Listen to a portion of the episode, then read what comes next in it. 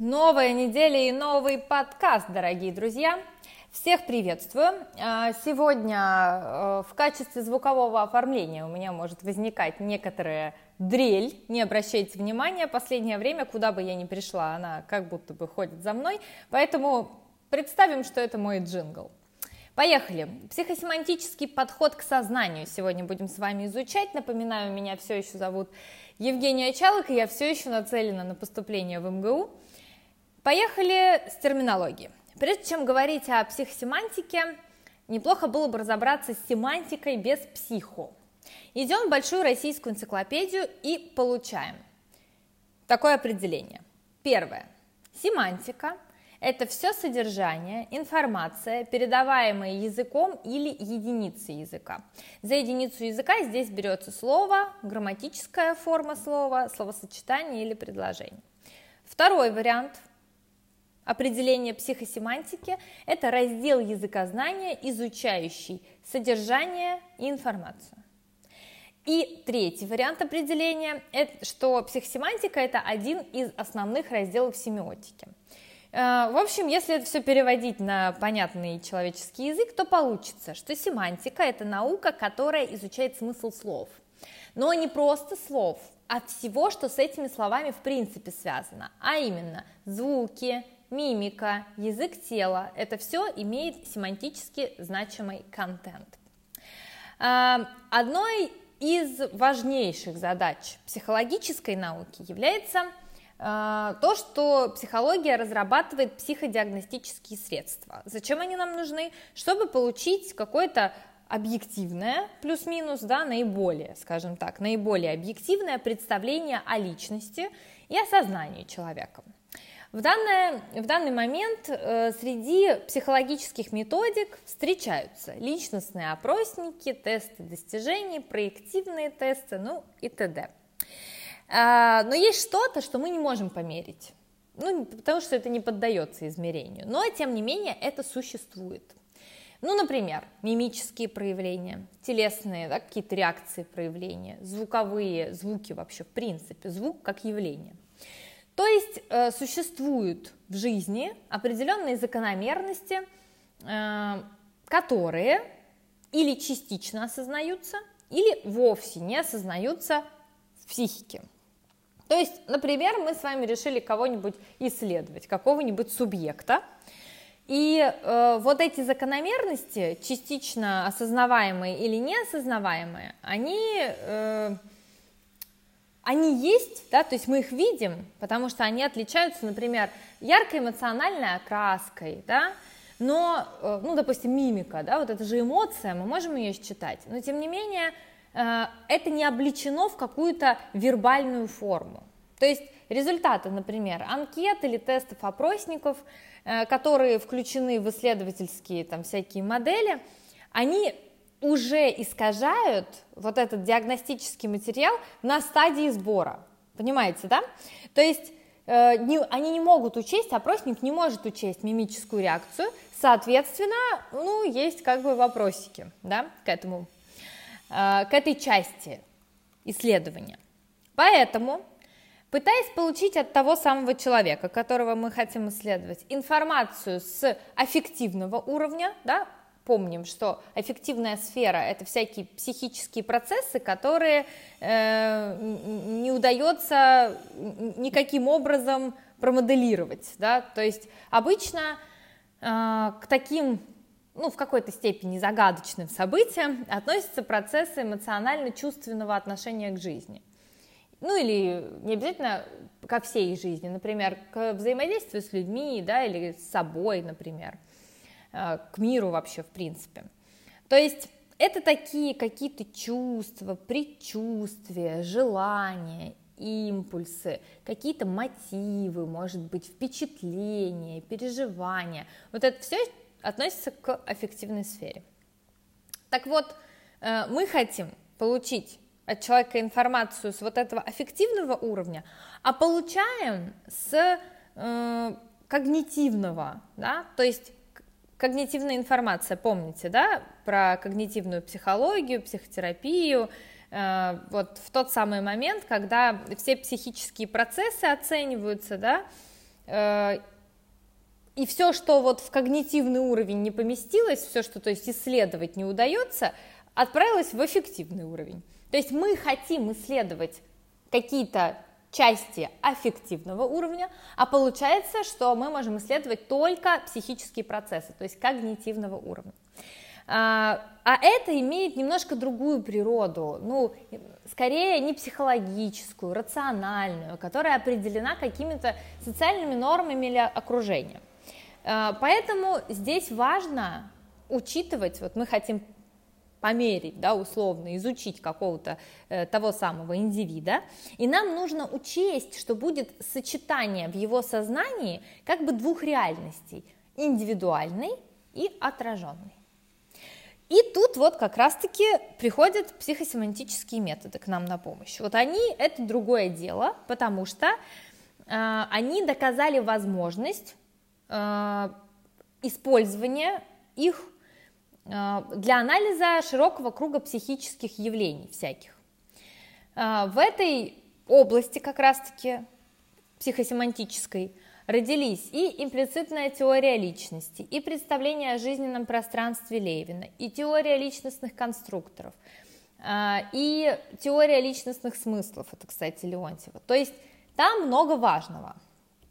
Психосемантика возникла на стыке, как вы уже поняли, психологии и семантики, и э, как бы сама психосемантика объединяет общей идеей две эти дисциплины, да, то есть э, кусочек оттуда взяла, кусочек отсюда, и получается, что она как бы различает само значение, например, слова и смысл слова.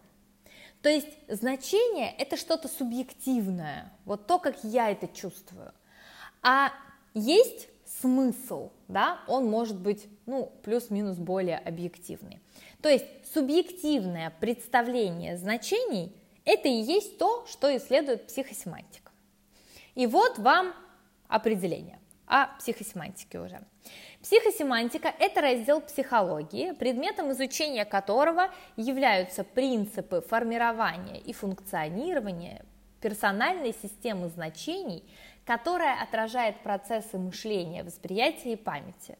Наука изучает фразы, знаки и символы и то, как человек их воспринимает и трактует. Еще раз простыми словами. Психосемантика – раздел психологии, которая изучает, как я лично, ну или вы лично, или какой-то условный субъект, которого мы, мы, мы хотим изучить, э, воспринимает что-то, понимает фразы, значения, да, знаки, и как он их трактует, или я их трактую, или вы. То есть, по сути, мы психосемантикой пользуемся в консультировании постоянно. Человек говорит какое-то слово, ну, например, э, он мне изменил. И психотерапевт уточняет, что именно вы имеете в виду. Можете подробнее рассказать, как это для вас? Потому что для одного человека изменил это э, сексом с кем-то занялся, да, для другого человека изменил, это просто подумал о том, что существуют другие женщины в мире, для третьего человека изменил, это когда регулярно, там, каждый понедельник, например, а не один какой-то раз. То есть нам нужно выяснить, что именно сам человек вкладывает в эти слова. Психосемантика исследует различные формы существования вот этих значений – в индивидуальном сознании. То есть символы, образы, э, знаковые формы, вербальные формы, вот это все. Дальше. Психосемантика анализирует э, мотивационные факторы, то есть мотивацию и эмоциональное состояние человека. И то, как это скрещивается, и то, какой результат это дает. То есть в широком смысле слова это такой анализ отношений – между языковым выражением каким-то и миром, да, самого вот субъекта нашего. Или, может быть, этот мир реальный, может быть, он воображаемый. Это нам не так важно, как то, что вот в самом языковом выражении, в слове, в словосочетании, в предложении, в тексте, э, вот мы используем какие-то предметы, их качества или свойства, да, чтобы описать что-то. И там есть какая-то последовательность у этого, или какой-то способ, как это происходило, и отношения между вот этими всеми словами, которые мы используем. Вот это все важно для психосемантики, и не зная этого слова, мы используем, получается, эту штуковину регулярно, особенно если мы консультируем. Да и вообще, иной раз встретишься с другом, он что-то говорит, и ты думаешь, ты думаешь, что он так же думает, как ты, но если уточнить, то окажется, что у него совершенно иное впечатление, да, потому что у каждого человека есть своя система какого-то мироощущения, формирования образа мыслей, и вот это как раз психосемантика изучает. То, что каждый человек – это личность со своими представлениями и смыслами. Тут, я думаю, плюс-минус разобрались, да? Вообще красиво звучит. Все мы что-то там сами себе думаем, и было бы здорово уточнять, что именно, да? Э, понимая, что тот другой человек – это уже другой мир со своими смыслами и значениями. У психосемантики, так как это штука научная, есть, конечно же, методы. В них входят наблюдение и беседа, это мы все с вами знаем – описание слов или графическое изображение ситуации, состояния отношений. Да? Тут тоже, мне кажется, понятно. Методы формирования понятен, э, самих понятий. То есть, как именно это понятие случилось вообще. Дальше. Э, методы семантических радикалов, ассоциативные эксперименты, методы классификации, определения понятия, контекстной и семантической конструкции и конструирования. А, знаю, что методы не очень э, внятно, но я думаю останавливаться на, на них подробно. На самом деле смысла нет, потому что у нас с вами немножко другой разворот на эту науку, но если вам будет интересно, Google всегда вам поможет. Э, у психосемантики есть три э, самых, э, ну, таких главных и основных понятия. Это, загибаем пальцы, значение, категоризация и контекст. То есть психосемантика хочет понять что там это означает для человека, да, для субъекта, в какой категории у него это лежит и при каком контексте это используется. Да? Тут сразу приходит на ум название салата «Цезарь». Может быть, это салат, может быть, это человек, да? может быть, это кличка собаки, например, вот в моем случае у меня такая ассоциация. То есть значение, что я в это вкладываю, в какой категории у меня это лежит, и контекст, да, вот в контекст входит и личный опыт, и культурные там э, обстоятельства, в общем, в которых этот субъект развивался. Без знания вообще вот этих трех понятий э, сложно будет разобраться, что это такое психосемантика и какие преимущества дает вообще ее изучение. Так как человек наделяет значением все, что происходит вокруг него, э, мы это понимаем, знаем, да, но это рождает вопрос, это же некоторый феномен, согласны? То есть это понятие имеет разные трактовки, поэтому давайте дадим, ну, на мой взгляд, наиболее такое понятное определение самому значению, да, почему э, человек это делает, да, вообще зачем ему это надо, но мы любим, любим поискать смыслы и придать всему какое-то значение. То есть значение – это какая-то идеальная модель, какая-то обобщенная идеальная модель, да, потому что если она идеальная, значит она уже сочетает в себе кучу всего, объекта в сознании человека. То есть значение слова – это что-то обобщенное, что-то идеальное про какой-то объект, который есть у меня в сознании. Слово ну, знак или символ, да, в этом случае слово тоже знак или символ, не только указывает на какой-то предмет или явление, но и обязательно устанавливает целый ряд дополнительных каких-то связей и ассоциаций с ним. То есть мы берем слово, например, мыло, и наше воображение, наше сознание, точнее, рисует нам какое-то какое значение этого слова мыло. Мы его как-то представляем, как, как, какой-то формы, какого-то цвета. Даже появляется ощущение запаха. Мыло есть в контексте. Раковина, вода, мыльница, да, ванная комната, например. То есть вот они, дополнительные ассоциации связи. Дальше. Это слово, это вообще центр. То есть мы вот взяли слово мыло, и оно стало в центре целого каскада образов, которые оно родит. Образы формируют, вот э, здесь медленно всплывает термин, так называемое семантическое пространство. Мы об этом поговорим немного позже. Здесь важно понять, есть слово, у слова есть значение, у значения есть там ряд каких-то ассоциаций и взаимосвязей, это все образует семантическое пространство. Идем дальше. Следующий важный, следующее важное понятие в психосемантике – это категоризация. Категоризация – это какой-то процесс, когда мы в какую-то категорию относим что-то. Мы постоянно вообще-то это делаем. И сознательное, и бессознательное время, даже во сне, постоянно в какие-то категории все складываем. Категория хорошо, плохо, нравится, не нравится, да, мы вообще этим пользуемся, довольно удобная штука.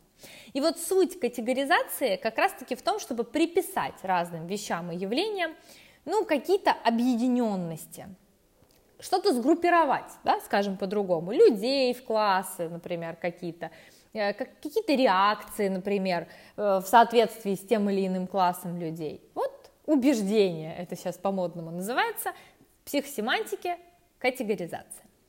А, есть проблема категоризации, потому что э, эта проблема категоризации, собственно, упирается в проблему понимания. И вот это исследование самого процесса понимания традиционно сейчас связывают с феноменом контекста – то есть буква быстрее воспринимается в слове, значение слова в предложении, да, вот э, есть какой-то текст, если от обратного идти, есть текст, текст состоит из предложений, предложений из слов, слова из букв, да, но все это легче воспринимать, когда это все в контексте. И если есть какой-то стимул, который этому контексту противоречит, то возникает ситуация семантической несогласованности. То есть, если вдруг в рамках контекста что-то не совпадает, то мы видим, что тут не то, да, у нас это вызывает какое-то какое чувство там. То есть процесс категоризации мы можем рассматривать как, э, как какой-то образ, который положен в коробочку с другими схожими образами по каким-то явлениям и нашему отношению к этому. Но, несмотря на то, что каждый человек это индивидуальность, и у нас э, есть свои вот эти представления, да, символические там какие-то значения, мы в это во все вкладываем, тем не менее человек это представитель человечества, а значит, это тоже категория, да, и у нас есть много общего. Исследователи, например, считают, что цвета могут быть символами каких-то аффективных реакций. Ну, э, может быть, вы слышали, в школе часто говорят, нужно красить стены там в бледно-голубой цвет, он успокаивает. Это считается, что как-то э, хорошо влияет на психику. То есть э, было доказано, например, что отношение к трем основным цветам всех народов примерно одинаковое. Желтый и красный считаются теплыми, красный привлекательным. Но если, например, красные стены, то это может вызывать тревогу. Голубой считается спокойным. Ну, в общем, вот такое устойчивое, да, есть отношение к цветам. А, это обусловлено каким-то физиологическим значением для человека, как для вида. То есть вот это, например, про категорию. Да? Идем дальше. Возвращаемся к вопросу семантического пространства. Э, субъективное семантическое пространство – это система категорий. Да? Теперь мы уже знаем про категоризацию, э, мы уже слышали про семантическое пространство, дадим этому небольшое определение. Это система категорий какого-то сознания, ну, индивидуального сознания, правильнее сказать, при помощи этого субъективного семантического пространства происходит оценка и классификация различных объектов и понятий. То есть, если э, принять определенные допущения э, в том, что в зависимости от разных категорий зависит э, как сказать, вот можно получить свою характеристику в системе каких-то э, каких-то категорий. Сейчас, подождите, не могу понять, как это сказать, чтобы это было понятно. Одно дело это понять, другое дело это сказать. Вот смотрите, э, вообще психология напрямую связана с математическими методами.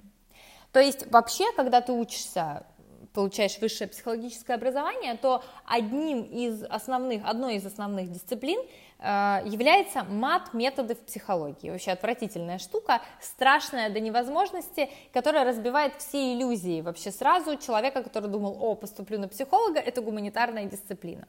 Очень многое в психологии, на самом деле, все вот эти метрики, э, измерения этих тестов, опросников, они основаны на математических методах. Про математические методы, честно вам скажу, я знаю очень мало, но э, азы нам всем известны. Ну, например, есть шкала x и шкала y, да, мы знаем, что одна из них вертикальная, другая горизонтальная. То есть, если вдруг, предпо... вот вообще психосемантика, как и семантика, в принципе, это очень э, оцифрованная дисциплина. Поэтому сразу рисуем у себя в голове x, y, и вот мы можем, допустим, ось x дать ему этой оси какое-то значение, да? Ну, допустим, мы хотим что-то померить, и мы на ось x размещаем какую-то категорию, будем это мерить. И на ось y какую-то еще характеристику. То есть не просто это будет x и y, а под этим x и y будет что-то что подразумеваться. И тогда в зависимости от передвижения значений по этим осям у нас будет э, формироваться какая-то характеристика вот в системе этой координатной оси, и мы можем вычислить там расстояние между этими значениями и сделать какие-то выводы. То есть построение субъективного семантического пространства – это целый метод исследования, такое модальное представление категори... э, вот этих структур, да, категорий, которая вообще получила очень широкое распространение в области психологии памяти, психологии мышления, теории принятия мышления. То есть вообще на самом деле штука рабочая, если уметь этим пользоваться. А, и процедура построения вот этого семантического пространства примерно такая. А, на первом этапе мы должны выделить какие-то содержательные связи, да, то есть что мы будем анализировать, какие-то понятия, символы или изображение, и нам нужно какую-то матрицу, да, понять, то есть сходство, например, или наоборот, различия вот этих объектов, которые мы будем анализировать. На втором этапе мы будем математически обрабатывать вот эту исходную матрицу, чтобы выделить какие-то э, части, которые лежат в ее основе. Я знаю, это все звучит довольно громоздко, но я думаю, у вас под конец нашей встречи все-таки все сойдется в точках. И третий этап построения этого семантического пространства связан как раз-таки с тем, чтобы мы э, дали интерпретацию вот этих структур, которые мы выделили. А, кстати, успешный пример вот, применения вот этих принципов психосемантики на практике – это метод репертуарных решеток э, американского психолога Джорджа Келли. Он разработал его в 1955 году. Это такая э, Вообще, если вы загуглите, то вы найдете какие-то очень сложные э, объяснения того, что здесь происходит. Но на самом деле, э, если это все упростить, то окажется, что э, Келли создал некоторый конструкт, да, то есть такую э, какие-то субъективные, используемые э, человеком понятия собственные. И в зависимости от этого конструкта если его понять и изучить, то можно дать человеку то, чего он хочет. И сейчас, когда я вам скажу, что это вообще в нашей реальной жизни, вы все подумаете, а, ну так понятно, господи, какое тяжелое название. Так вот, обычно используется это все в вопросах, например, маркетинговых, чтобы понять э, сильные и слабые стороны продукта, чтобы увидеть э, какой-то продукт, неважно, причем он информационный или абсолютно материальный, какие-то слабые, сильные стороны там с точки зрения клиента, отношения да, к этой товаре и услуге. В общем, кроме э, того, что это психологический аспект, на основе этого исследования, вот этих э, его репертуарных решеток, можно э, построить, точнее, ее и строят, долговременную маркетинговую стратегию и вообще планирование э, изучают. Как это работает? Ну, например, э, мы берем, э, что берем? Два сыра, например, два вида сыра разных. И на оба этих вида даем один и тот же опросник. Что в этом опроснике есть? Это просьба оценить качество или какую-то характеристику этих двух продуктов – а, в зависимости, с каким, э, в зависимости от, э, ну, от того, что мы хотим узнать. Например, сыр какой может быть? Оцените упаковку, да, там, качество упаковки от 0 до 5. Оцените вкусовые качества, оцените ценовую политику, там, категорию, оцените там, э, может быть, вид внешней упаковки, оцените там консистенцию сыра, да, вот я думаю, вы понимаете, о чем я говорю. Когда э, группа испытуемых оценивает там сыр номер один, сыр номер два, то вот эти самые маркетологи получают чистую информацию о том, что это такое. Так вот, представьте себе, мы это используем, и это называется метод репертуарных решеток, и он э, является психосоматическим методом. Если говорить о психологии и психотерапии, эта техника тоже применяется. И можно оценить и мыслительные процессы, и откорректировать эти мыслительные процессы, наблюдать за изменениями, которые, например, э, со временем происходят в сознании человека. Да? И, то есть мы, например, даем в начале терапии э, какой-то опросник по этому методу и в конце. И мы можем сделать выводы вообще о состоятельности или несостоятельности каких-то методов психотерапии. Например, э, мы можем сделать опросник, да, там что вам показалось наиболее эффективным, и перечислить там все методики, которыми вы пользовались, а потом посмотреть, что человеку больше всего понравилось, да. То есть, э, э кроме этого, э, там в когда мы говорим об этом методе в психотерапии, там предлагают несколько персонажей ролевых, и исходя из этих ролевых персонажей можно там, э, ну, в общем, понять, и насколько перспективным человек видит свое будущее, и какие внутренние конфликты, например, существуют у него в семье, или как человек себя оценивает, да, как личность. Ну, в общем, э, вообще очень большая, важная часть, и мы этим пользуемся, просто мы, э, мы всегда это знали, но не знали, что мы это знаем, вот как-то так. Э, вообще, многие исследователи предполагают, что основная ценность этой техники заключается в ее использовании э, как инструмента, чтобы, э, ну, как бы человека натолкнуть на какие-то размышления над какой-то темой. То есть каких-то четких результатов здесь не будет, но вы будете как бы информацией обладать, над которой можно поразмыслить и сделать какие-то соответствующие выводы. Знаете, так бывает, проходишь какой-то, думаешь, да, опросник чепуха, а потом начинаешь проходить и думаешь, блин, я об этом даже не задумывалась. Оказывается, да, вот оказывается, и вот это для меня важно, и вот это ценно, да, кто-то, э, кстати, по поводу клуба, вот, э, писали, да, я вдруг задалась вопросом, а что дал мне клуб за месяц? И если вдруг этим вопросом не задастся, да, о чем я вообще прочитала книгу, как она на меня повлияла, как на меня влияет там ситуация дома или в стране. Если, то есть, себе на эти, э, сначала не задавать себе эти вопросы, а потом не искать на них ответы, то как бы они иногда бывают неочевидны. Вот, значится, э, здесь вообще что важно? Я хочу порекомендовать книги, если вы вдруг захотите продолжить знакомство с этой темой, она интересная, сложная, но книги такие. Значит, э, Виктор Петренко «Основы психосемантики», Владимир Серкин э, «Методы психосемантики», «Спонтанность сознания» Василия Налимова, «Психосемантика. Учебник э, для бакалавриата и магистратуры» Владимира Серкина. Кстати, для любителей измененных состояний сознания и других таких около э, ненаучных каких-то штук, что кажется очень ненаучным и, может быть, даже э, производить впечатление эзотерического, то вот, например, Владимир Серкин на эту тему очень много рассуждает, и в его учебнике это описано довольно научно. Вот, э, в общем, э, рекомендую, потому что нам нужно сделать здесь сейчас поворот на сознание. Можно и дальше углубляться в психосемантику, правда интересная, правда э, крутая штука, но тем не менее э, у нас другие цели, потому что нас интересует, как именно с помощью психосемантики изучают сознание. Так вот, основным методом экспериментальной психосемантики является построение психосемантических пространств. Да? Мы с этого начали.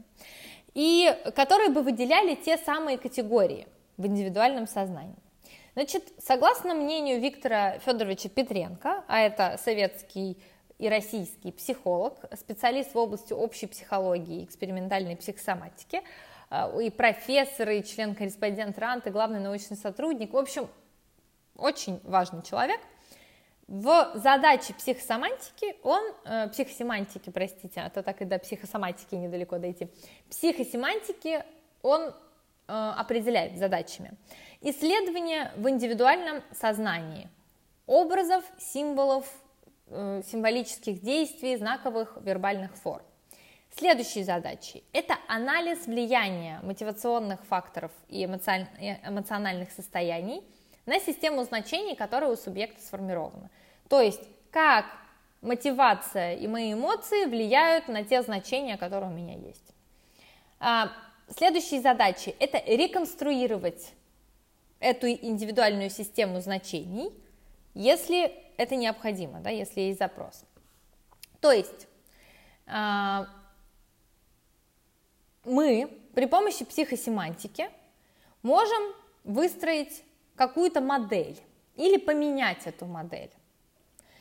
И в зависимости от э, этих перемен может меняться все, э, ну, все, что у нас есть внутри, да, то есть наше вообще а, восприятие, так сказать, мира. Вообще же важно понимать, что что среди психосемантических методов есть э, крутые эксперименты вообще. Не методы даже, ну, при помощи этих методов, да, понятно, были проведены эксперименты. Вот э, интересно мне показался, захотелось вам об этом рассказать, эксперимент с, бин, с бинауральным э, предъявлением звуковых стимулов. Сейчас это вообще известно, да, эти ритмы бинауральные и все такое, которые там э, при них, если они звучат, классно работать, да, они э, помогают переключать внимание. В общем, сейчас мы этим пользуемся и считаем, что э, всегда так было. Тем не менее, были проведены целые эксперименты, которые показали, что вот это переключение внимания с одного слухового канала на другой определяется семантической связностью э, информации, которая подается по этим двум каналам. В общем, э, это изучено, это действительно работает, и самое главное, что нам здесь надо понять, что это изучено э, именно при помощи психосемантики.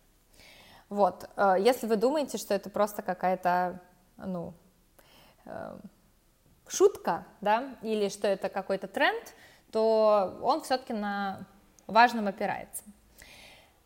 А что важно вообще, когда мы говорим о сознании? Сознание это э, определенная структура, да, которая, э, в которой есть, как это сказать, в общем, это многозначный термин, в принципе.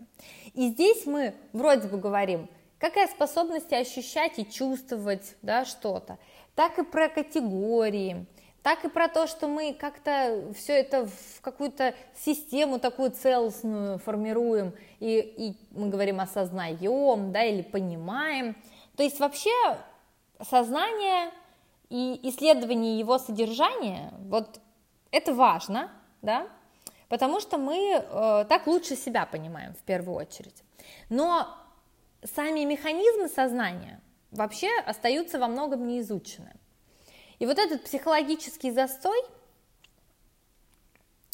как э, вообще-то считает, знаете, кто? Петренко, по-моему, да.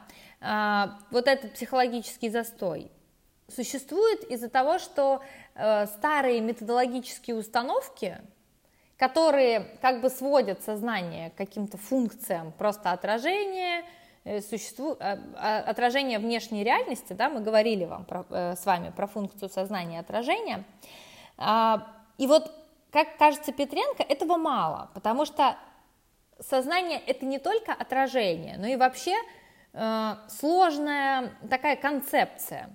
Здесь ведь есть и знаковые какие-то языковые конструкции, да, и какие-то установки большие, там, про ценности, например. И культурно, э, культурные вот эти формы общения, они часто специфические, да, в зависимости от того, где человек вообще живет и развивается. Поэтому, э,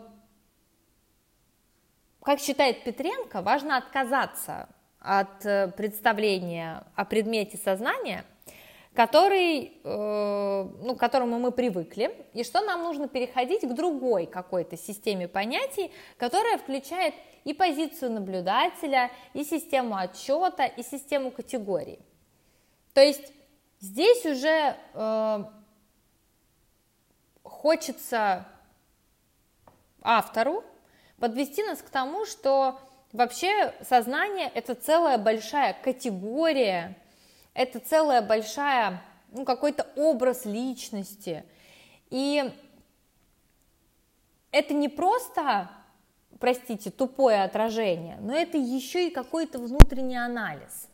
И вот с точки зрения психосемантики, как раз-таки, а, вот эта интеграция да, вот этих личностных особенностей а, и, и изучение личностных смыслов таких вот описаний каких-то, точек зрения, каких-то концепций, а, может способствовать более, э, более продуктивному, что ли, если так можно сказать, обмену данными. То есть вообще, если э, говорить о личности, в которой в представлении «я» там есть э, разные духовные ценности, пути духовного развития, жизненное предназначение, то здесь как раз-таки мало просто отражения. Потому что вот, например, существует категория, давайте попробую все это теперь ну, как-то сузить да, до понятного примера. Вот есть, например, категория «я студент». Когда я думаю, что я студент, у этого есть какие-то компоненты. У меня, во-первых, здесь сразу формируется система ценностей, правда же? Что у меня важно там на учебу ходить, например – что у меня будут экзамены, сессии, я должен подготовиться, что, э, допустим, я живу в общежитии, и так как я, допустим, если я живу э, в каком-то не родном для меня городе, да, то это тоже для меня какое-то какое-то ощущение особенное. Потом как, какая-то цель у меня есть, я это все зачем-то делаю, живу в чужом городе, хожу на эти пары, сдаю экзамены, у меня есть какая-то мотивация, да, цель там, диплом получить, например. Дальше стипендию я могу получать. Да? Вот это все у меня внутри складывается в какую-то категорию. И вот когда проводили э, эксперименты изучения, как раз-таки в какую категорию, то студенты выделили это в категорию «молодая жизнь». То есть вот как раз это э, позитивная, групповая и личностная идентификация. Сам по себе человек, сам себя идентифицировал как-то, это идентификация как-то, э, как это сказать, из-за этой идентификации мы кладем себя в какой-то ящик с категориями, и там есть цели, задачи, да, там есть э, приоритеты. Поэтому здесь, знаете, хочется сделать такую, такой заворот немножко и подумать о том, что я получаю, если я говорю, например, я глупая, у меня ничего не получается, я там за что не возьмусь, все плохо идет. То есть то, что мы привыкли считать какими-то эзотерически э, позитивными суждениями, на самом деле определено целой наукой. То есть есть содержание вот этих языковых знаков, и там есть целая, ну такая структурообразующая работа категори... Э, вот этих категорий, значений, которые для меня это имеют. То есть, если я говорю, я все время, я там сова, например, и это значение накладывает на меня определенные категории. Я надеюсь, вы понимаете, о чем я говорю. И в рамках этих категорий я начинаю двигаться. Но если же я, например, говорю, нет, я предпочитаю ранний подъем, то это вдруг как-то меняется. Это я э, испытала на личном примере буквально вот э, в последнее время. То есть, если в прошлом году я проводила челлендж на ранние подъемы в 5.30 утра, но я считала, что я сова, и я из этой категории это делала, понимаете? У меня получилось очень плохо, очень тяжело, вообще страшно просто. Я пережила этот челлендж. Э, несколько раз я подумала, зачем я вообще это сделала то в этом году я легко и просто просыпаюсь в 6 утра, потому что я изменила саму коробочку, из которой я беру это суждение. Я говорю, мне хорошо от того, что я рано встаю. И представьте себе, мне от этого действительно хорошо. То есть получается, что когда мы влияем на э, поведение, да, то эмоциональный компонент как будто бы спрятан.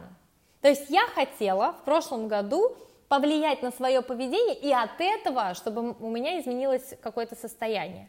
А работает это с точностью да наоборот. Я сначала должна проработать свой аффективный компонент, а потом вслед за этим поменяется мое поведение. И вот это как раз-таки э, психосемантическая область, да? то есть это такая грань тонкая, которая и про вроде бы личностные смыслы, и про, э, про какие-то собственные значения, и, и про, э, про мои личные интересы, но это все очень сильно объединяется вот этой аффективной сферой, которую психология без вот этих психосемантических методов не может померить.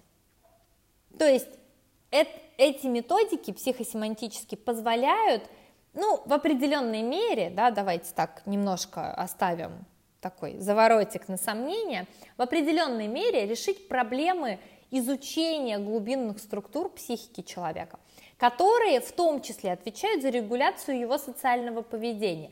То есть это про сознание. Вообще использование психосемантических методов э, ну, в изучении личностных особенностей, например, человека, позволяет э, получить нам очень интересный материал о структуре личности, о том, как эта личность себя самосохраняет, о том, как она себя идентифицирует. И еще вообще много всяких качеств, которые э, показывают, что применение методов психосемантики для изучения личности максимально эффективны.